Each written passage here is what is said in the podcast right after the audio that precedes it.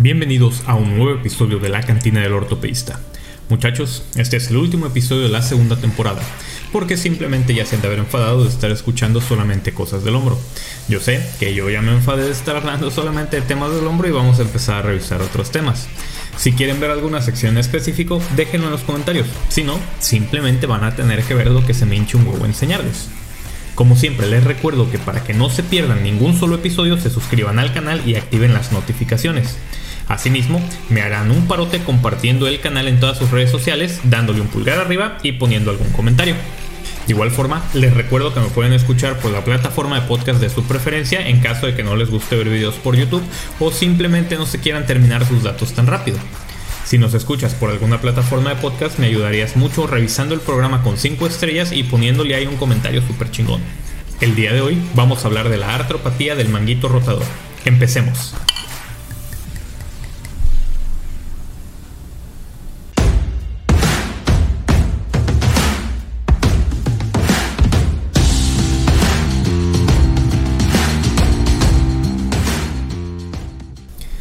Combinación de la artritis de hombro con una lesión irreparable del manguito rotador es uno de los desórdenes más difíciles de tratar en la práctica del hombro debido a una combinación severa de daño en el cartílago articular y en los tejidos blandos periarticulares. La artropatía del manguito rotador no es una entidad patológica única, sino que consta de diferentes patologías subyacentes. Es una etapa terminal común de varios procesos patológicos con una característica clínica única, un hombro artrítico doloroso con un defecto masivo e irreparable del manguito rotador a menudo esto se combina, ya sea de forma secundaria o primaria, con una erosión ósea significativa en la glenoides y a veces también en la parte proximal del húmero. Es importante reconocer los diversos procesos patológicos que conducen a la artropatía del manguito rotador. En el sentido más estricto de la palabra, esta condición es un resultado final extremo de un desgarro masivo del manguito rotador, el término acuñado por NIR en 1983 se refiere a un desgarro masivo primario del manguito rotador que conduce a una destrucción secundaria de la articulación glenumeral.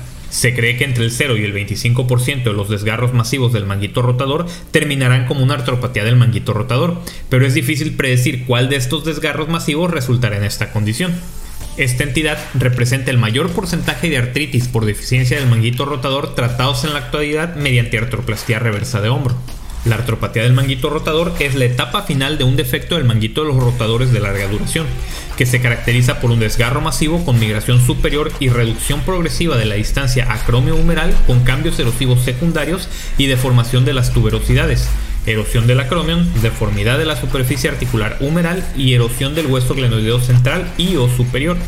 La articulación glenumeral carece de restricciones óseas intrínsecas, lo que permite un alto grado de movilidad, pero al mismo tiempo crea una inestabilidad inherente. Esta inestabilidad es compensada por los diferentes estabilizadores estáticos y dinámicos del hombro de los cuales ya hemos venido hablando durante mucho tiempo.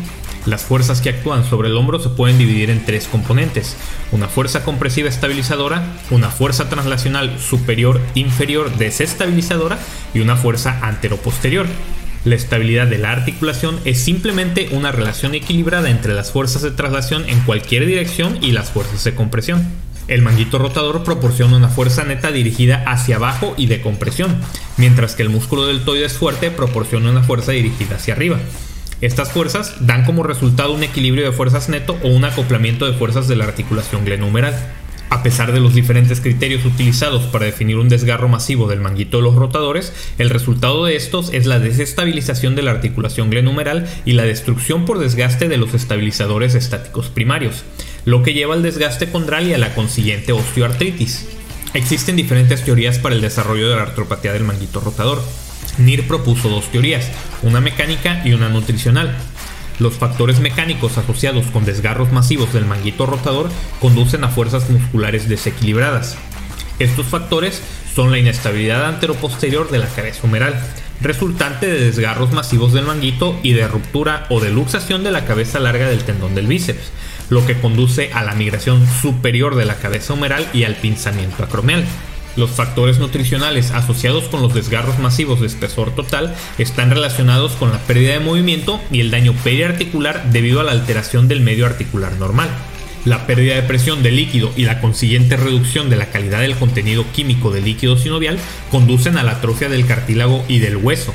Los derrames sanguinolentos recurrentes y la pérdida del contenido de glicosaminoglicanos del cartílago aceleran aún más la destrucción tanto del hueso como del tejido blando. Halverson y colaboradores propusieron una asociación entre la artropatía del manguito rotador y la presencia de cristales de fosfato de calcio en el líquido y en el tejido sinovial postularon que los cristales que contienen fosfato de calcio en el tejido sinovial inducen una cascada inmunológica que conduce a la liberación de enzimas proteolíticas y que estas enzimas proteolíticas provocan la rápida degradación de los componentes de la matriz del cartílago y la destrucción de las estructuras periarticulares y articulares. Existen dos clasificaciones importantes para la artropatía del manguito rotador, la de Sibauer y la de Hamada. Bauer la clasifica en dos, el tipo 1 y 2, y cada uno se subdivide en tipos A y B. La tipo 1A se refiere a una articulación centrada y estable. Los estabilizadores anteriores se encuentran intactos, existe mínima migración superior, sigue habiendo una estabilización dinámica y existe femoralización de la cabeza humeral y acetabularización del arco coracoacromial. La tipo 1B presenta una articulación centrada y medializada, con los estabilizadores anteriores intactos o compensados. Hay una migración superior humeral mínima, la estabilidad de la articulación se encuentra comprometida y existe una erosión medial de la glenoides. La tipo 2A es una articulación descentrada con estabilidad limitada, pero ya hay compromiso de los estabilizadores anteriores. Existe una traslación superior humeral y hay una mínima estabilización por el arco coracoacromial. La tipo 2B es una articulación descentrada e inestable. Los estabilizadores anteriores son incompetentes, existe un escape antero-superior y no hay estabilidad ni dinámica ni por el arco coracoacromial. Por su parte, Hamada la clasifica del grado 1 al 5. La grado 1 se refiere a un intervalo acromio-humeral igual o mayor a 6 milímetros. La grado 2 es un intervalo acromio-humeral igual o menor de 5 milímetros. La grado 3 es igual que la grado 2 pero con acetabularización del acromion. La grado 4 se divide en A y B, donde la 4A es una artritis glenumeral sin acetabularización del acromion y un intervalo acromio-humeral menor de 7 milímetros, mientras que la 4B se refiere a una artritis glenumeral con acetabularización del acromion y un intervalo acromio-humeral igual o menor de 5 milímetros. Y por último, la grado 5 se refiere a un colapso de la cabeza humeral. Los pacientes con artropatía manguito rotador se quejarán de dolor, incluido el dolor nocturno, pudiendo presentar debilidad y rigidez subjetiva. Al examen físico habrá atrofia del supra o del infraespinoso o de ambos. A la elevación del brazo se sentirá la prominencia anterior de la cabeza humeral por el escape antero superior. De igual forma, podrá haber una fusión subcutánea debido a la salida del líquido sinovial de la cápsula articular. Habrá limitación de los rangos de movimiento, tanto activos como pasivos, pudiendo existir incluso una pseudoparálisis, que se refiere a la incapacidad de abducir el hombro. Habrá además crepitación glenumeral o subacromial con los rangos de movimiento. Las maniobras provocativas dependerán de qué tendones sean los que se encuentran afectados y ya fueron revisadas en el episodio anterior. Las radiografías de hombro evidenciarán los cambios de la enfermedad, que incluyen la cetabularización del acromion, la femoralización de la cabeza humeral, el desgaste glenoideo asimétrico, la ausencia de osteofitos, esclerosis subcondral y el escape anterosuperior. La resonancia magnética no es necesaria si ya se observa un escape anterosuperior en las radiografías simples. En caso de realizarse, se observará una lesión del manguito rotador con degeneración grasa importante y una retracción severa del tendón. La tomografía computada no tiene utilidad diagnóstica, pero sí que tiene utilidad en la planeación preoperatoria, particularmente para verificar el stock óseo y la versión de la glenoides.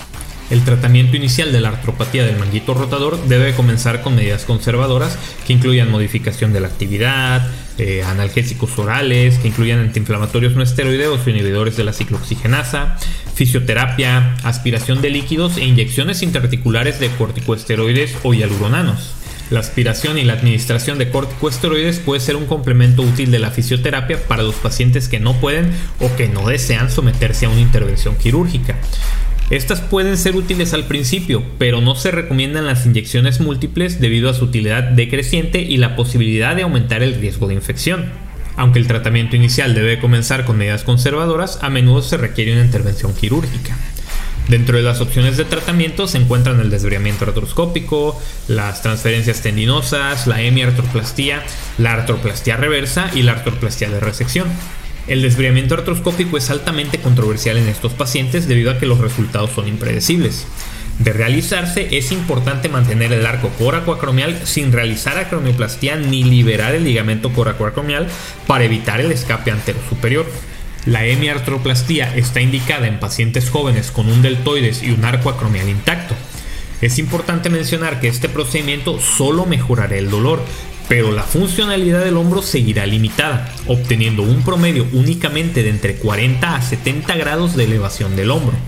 El tratamiento mayormente utilizado es la prótesis reversa de hombro. El candidato ideal para una prótesis reversa es un paciente mayor con disminución de la demanda funcional, una elevación anterior activa preoperatoria de la articulación glenumeral de menos de 90 grados y un músculo deltoides intacto. A medida que los cirujanos hemos adquirido más experiencia con la prótesis reversa, las indicaciones se han empleado para incluir también la artroplastia de revisión, la artropatía inflamatoria con desgarro del manguito rotador, desgarros dolorosos e irreparables del manguito rotador, pseudoartrosis o consolidación defectuosa del húmero proximal, fracturas agudas, tumores y pseudoparálisis crónica sin artritis. Pero te preguntarás tú, ¿y qué diablos es una prótesis reversa? pues es esencialmente una inversión de la anatomía normal de pelota y socket del hombro. En este diseño, el componente cóncavo reemplaza la cabeza humeral y el componente convexo se fija al hueso glenoideo, lo que da como resultado un socket humeral y una glenoesfera. Este diseño evita la migración superior del húmero en el hueso glenoideo, restaurando así la longitud anatómica en reposo del músculo deltoides, el cual ahora puede compensar la deficiencia del manguito rotador.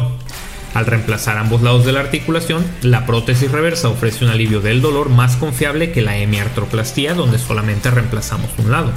Como se mencionó en el episodio anterior, también las transferencias tendinosas están indicadas en lesiones masivas irreparables del manguito anterior, donde estaría indicada la transferencia del pectoral mayor, o del manguito postero superior, donde el tendón a transferir sería el dorsal ancho.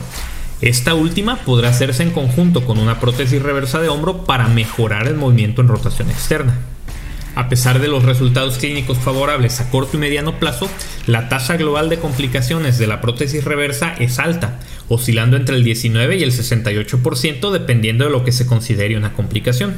Wall y colaboradores revisaron los resultados de la prótesis reversa según la causa y notificaron una tasa de complicaciones del 19% en 186 pacientes, siendo las complicaciones más comunes la luxación en 7.5% de los casos y la infección en 4%.